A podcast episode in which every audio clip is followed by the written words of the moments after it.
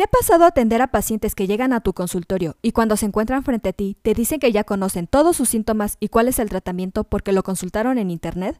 Seguramente sí. Es por ello que en este episodio te decimos cómo tratar con pacientes sábelo todo. Comencemos.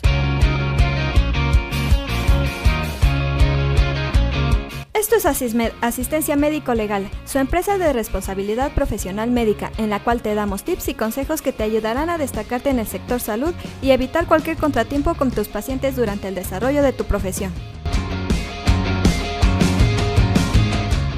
Algunos médicos atribuyen a los pacientes todo a las nuevas tecnologías digitales, las cuales permiten a los usuarios conseguir cualquier tipo de información, entre esta la relacionada con la salud. De ahí que cada vez más personas entran a Internet para investigar síntomas y diagnósticos ante las señales de una dolencia o cualquier afección física. Y es por ello que cuando se presentan al telmédico prácticamente llegan autodiagnosticados.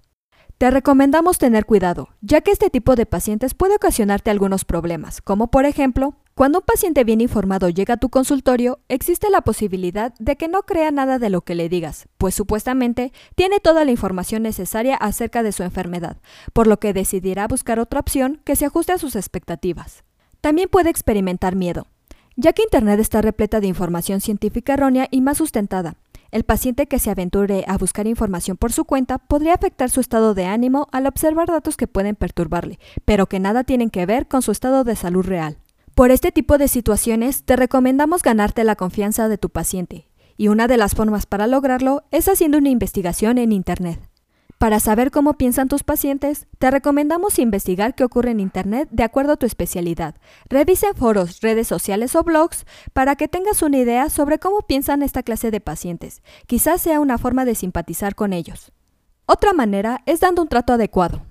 Esta clase de pacientes son una realidad en la actualidad, por lo que debes ofrecerles un trato amable y que sepas guiarlos y aconsejarlos de la mejor manera posible, rebatiendo sus prejuicios.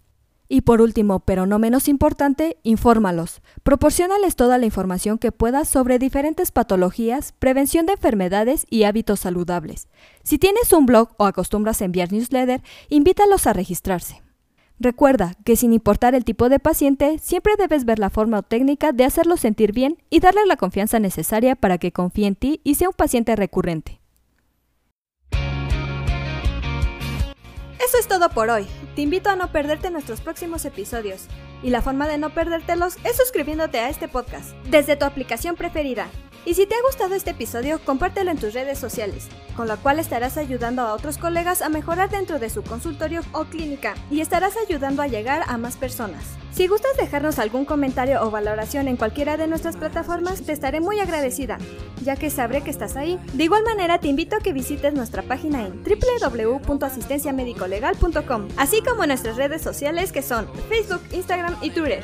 ¡Hasta la próxima! Everybody says that good things never lost.